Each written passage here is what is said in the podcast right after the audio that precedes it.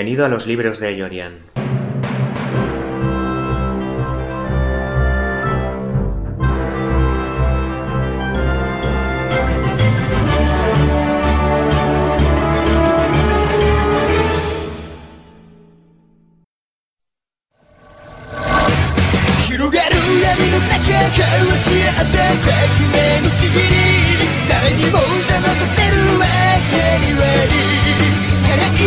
「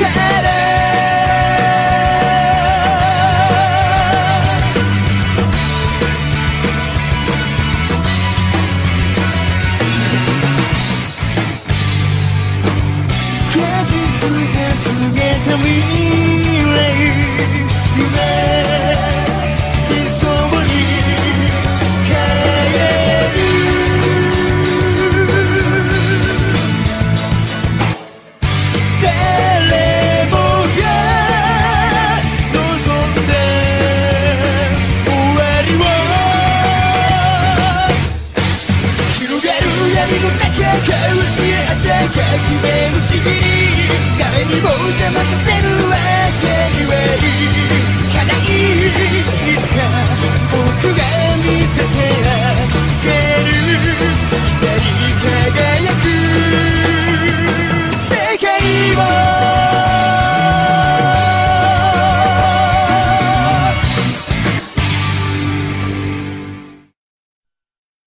Hoy voy a hablar sobre la serie Death Note, Cuaderno de Muerte. Es una serie de anime japonés muy sorprendente para mí porque no había visto algo de tantísima calidad en anime desde Akira. No soy un gran consumidor de este género, pero, pero esperaba algo igualmente maduro y, y con esta serie lo he encontrado. Además, eh, para las personas que le guste el anime o se quieran acercar a las delicias porque son una cantidad ingente de episodios que es para desarrollar toda la historia. Eh, Cuaderno de Muerte o Dead Note eh, habla sobre la indignación que sentimos muchas veces ante el mal, nuestra incapacidad de poder remediarlo y ese deseo de todo ser humano de, de poder ponerle remedio si tuviéramos el poder a nuestro alcance. ¿Cuántas veces no hemos oído las noticias, hemos visto que ha habido un asesinato, un crimen o, alguna maldad que ha hecho otro ser humano y no hemos pensado, ese merece morir? Si pudiera chasquear el dedo y que muriera, lo haría. Eh, y básicamente va de esto, eh, la serie, porque va sobre un personaje que se llama Light Yagami. Es un, un, un, joven muy inteligente que está muy aburrido de la vida, no tiene retos nuevos y de repente se encuentra un cuaderno en el cual hay unas digamos unas indicaciones que dice que el nombre que él escriba en el cuaderno si, si escribe el nombre de una persona imaginando la cara de la persona esa persona morirá él al principio no lo cree, pero hace una prueba, ve que es cierto y decide usarlo como, como si fuera el ángel de la muerte que decide quién debe morir y quién debe vivir. Eh, atraído principalmente por esta idea de llevar el bien al mundo a través de, de este poder que todos en algún momento dado creo que hemos ansiado. Eh, esta serie casi desde el primer momento va a abrir de una manera muy abierta, muy, muy clara al espectador un dilema moral, que es claramente eh, el siguiente, que si tuviéramos el poder de hacer esto, ¿sería correcto hacerlo o no hacerlo?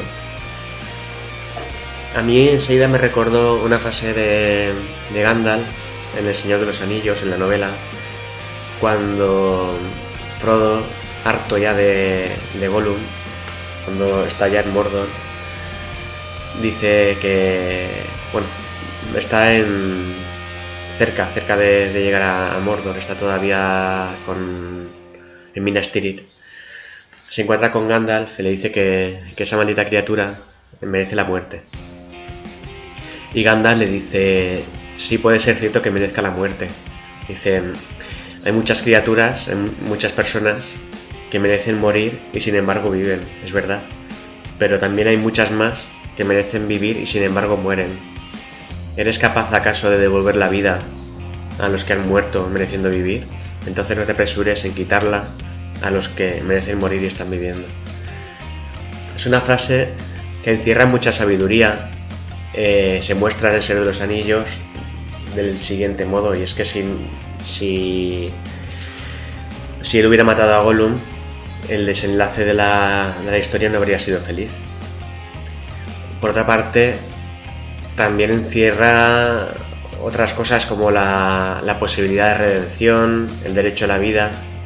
Y, en, este, en esta serie, una que desarrolla además en una profundidad grandísima, que es el hecho de la propia degeneración del ser humano. Porque en el momento en que mm, Light decide utilizar este poder y, asesinar eh, a través del cuaderno a, todos los malhechores, primero asesinos y luego cada vez va descendiendo más hasta ladrones de poca monta. Él incluso tiene la fantasía de llegar a asesinar a través del cuaderno a todas las personas que, no sean educadas, em, que no tengan en consideración a los demás, para crear una sociedad idílica perfecta, ideal, en la que él sería el dios. Pero a, la vez que es un poco absurdo, porque todos en un mal día eh, mereceríamos morir para, ese, corte tan, tan sesgado de Light, esa visión tan sesgada que tiene. Eh, todos en un mal día lo mereceríamos porque en un mal día maldecimos o incluso somos capaces de hablar mal a alguien. Eh, además de eso, que es lo evidente. Además de eso es que hay una degradación de él como ser humano eh, muy clara, porque él se convierte pronto en el peor monstruo de todos. Es el personaje más peligroso que, que quepa imaginar. Y a medida que la serie va avanzando, vemos como cada vez este personaje se va convirtiendo en algo más aterrador, es un monstruo más aterrador, más pavoroso, más cruel, muy calculador, eh, digamos que además muy cobarde, extremadamente cobarde, y es como el, malo que al final más podemos llegar a detestar, porque es ese personaje que se acerca a ti con una sonrisa, te trata con una educación maravillosa y simplemente porque ya, ya ha visto tu cara y solo necesita saber tu nombre para escribirlo en el cuaderno en cuanto te hayas alejado lo suficiente para no poder impedirlo. Es alguien que no, tiene el valor de mirarte a los ojos y decir voy a por ti, sino que ataca siempre de una manera tan cobarde, tan, tan medida y, tan traicionera. Y todo esto provoca una grandísima frustración en la persona que, está muriendo, una grandísima impotencia, que digamos que esa impotencia acrecienta muchísimo eh, la sensación de, de angustia que provoca esta obra, llega a provocar porque Light no solo será capaz de asesinar a todas las personas que considera que sean malas, sino también a todas las personas que intentan impedir su, su, acción. Entonces se va a enfrentar a lo largo de la obra con muchas personas buenas que van a intentar detenerle. Y la obra en sí misma es esto, es como él eh, juega una partida de, de ajedrez contra gente muy inteligente que a su vez es buena para intentar eh, averiguar quiénes son y acabar con ellos. Entonces estamos viendo constantemente cómo hay gente buena, que nos cae bien, que sin lugar a dudas merece la vida. Estamos viendo como Light, que, pretende ser el dios de, de, una nueva creación o de, digamos, una reinterpretación de la creación a su imagen, que él, digamos que enarbolando la bandera de la bondad y de la verdad, eh, se convierte en el peor villano que podemos imaginar. Esta forma tan cobarde de atacar, además, se hace muy cruel para el espectador y hay incluso eh, escenas que, yo he visto con, el corazón en un puño porque, porque era demasiado doloroso, demasiado cruel. Eh,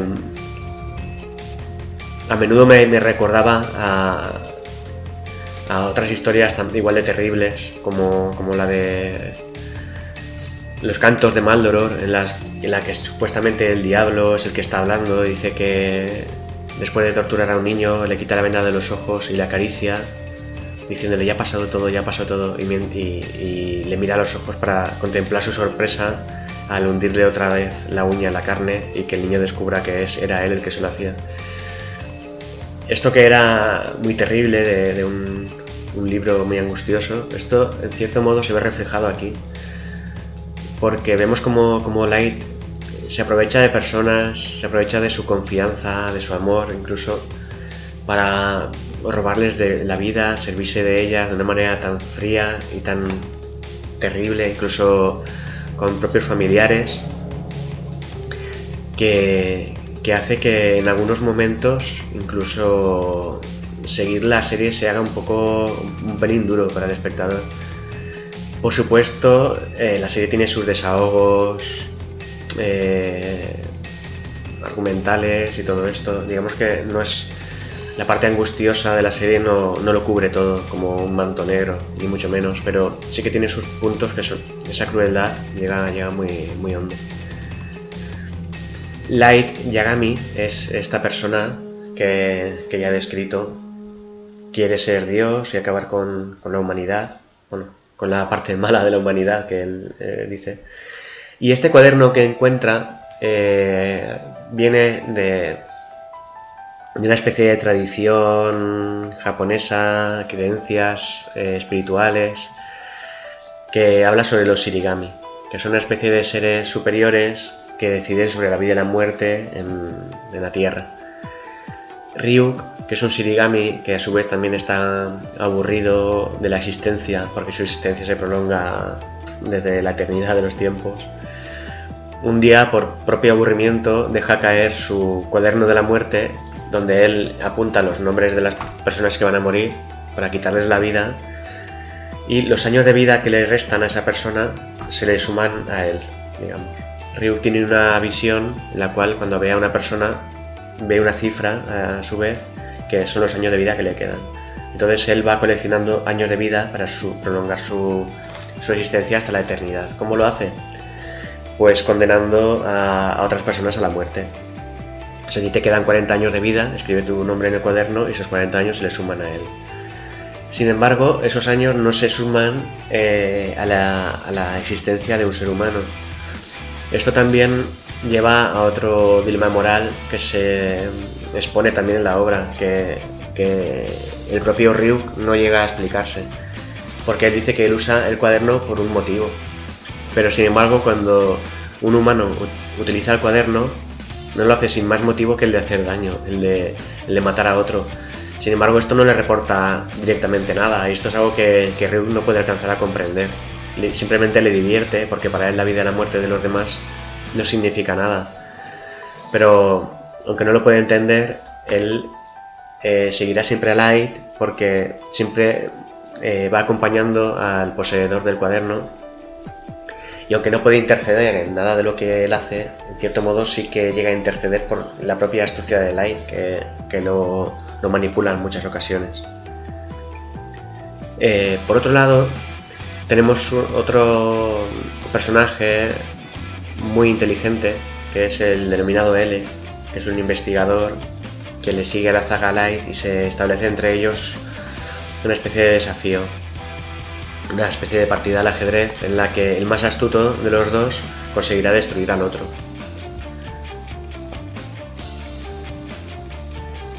Como no quiero hacer spoiler de la serie, porque quiero que la veas, tampoco voy a introducir más personajes porque hacerlo sería antes eh, hablar demasiado acerca de lo que va a ocurrir con, con todo lo que hemos visto hasta ahora en la historia.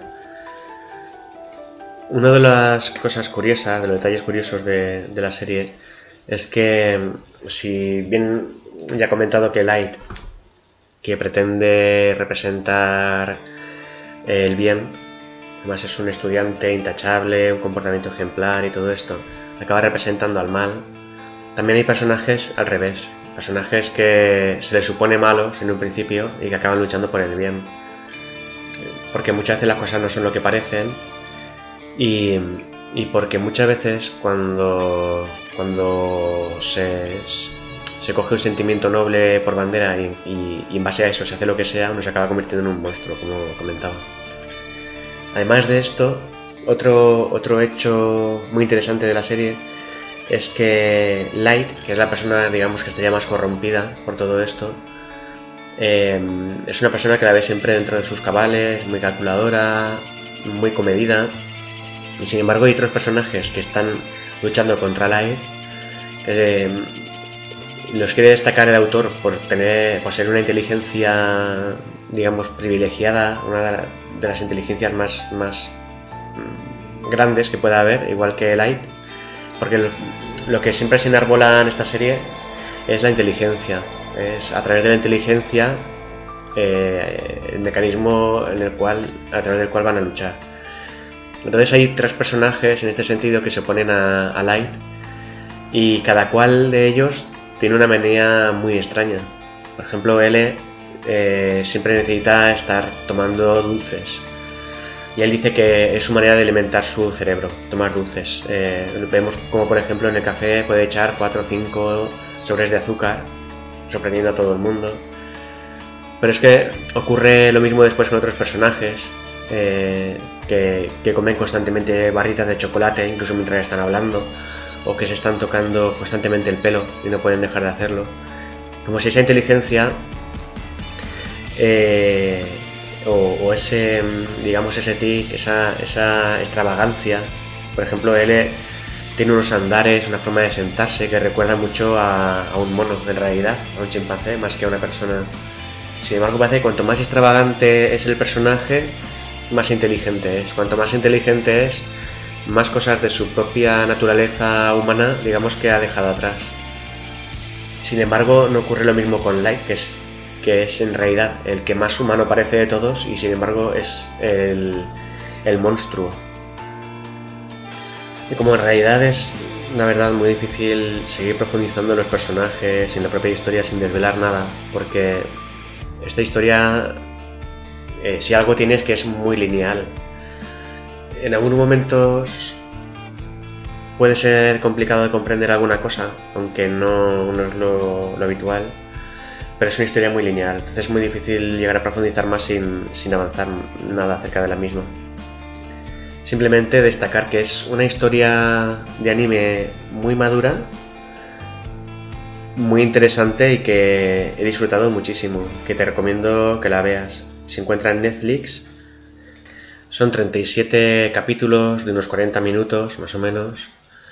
El nivel, la calidad de dibujo es de muy altísima calidad y la banda sonora es simplemente impresionante. Toda la música que vas a oír, cómo, cómo acompaña la música a la narración y la, la, capacidad expositiva de todo lo que está ocurriendo también es maravillosa. La, la, la puesta en escena de los personajes, la relación que hay entre ellos, la, la, vista de la cámara es, es de, una, de una factura increíblemente buena la presentación inicial de, Light y de L, cuando ambos comienzan a hablar a la vez y ambos argumentan lo mismo de su posición. Yo acabaré contigo los dos a la vez porque yo soy la justicia y ambos aparecen mirándose como en dos planos eh, encontrados. Y tiene muchísimos más detalles de este estilo. Eh, y, en los momentos cruciales de la serie eh, hay una banda sonora, una riqueza visual extrema que, te engancha muchísimo y hace que, lo que estás viendo se convierta en algo muy bello, una producción muy bella.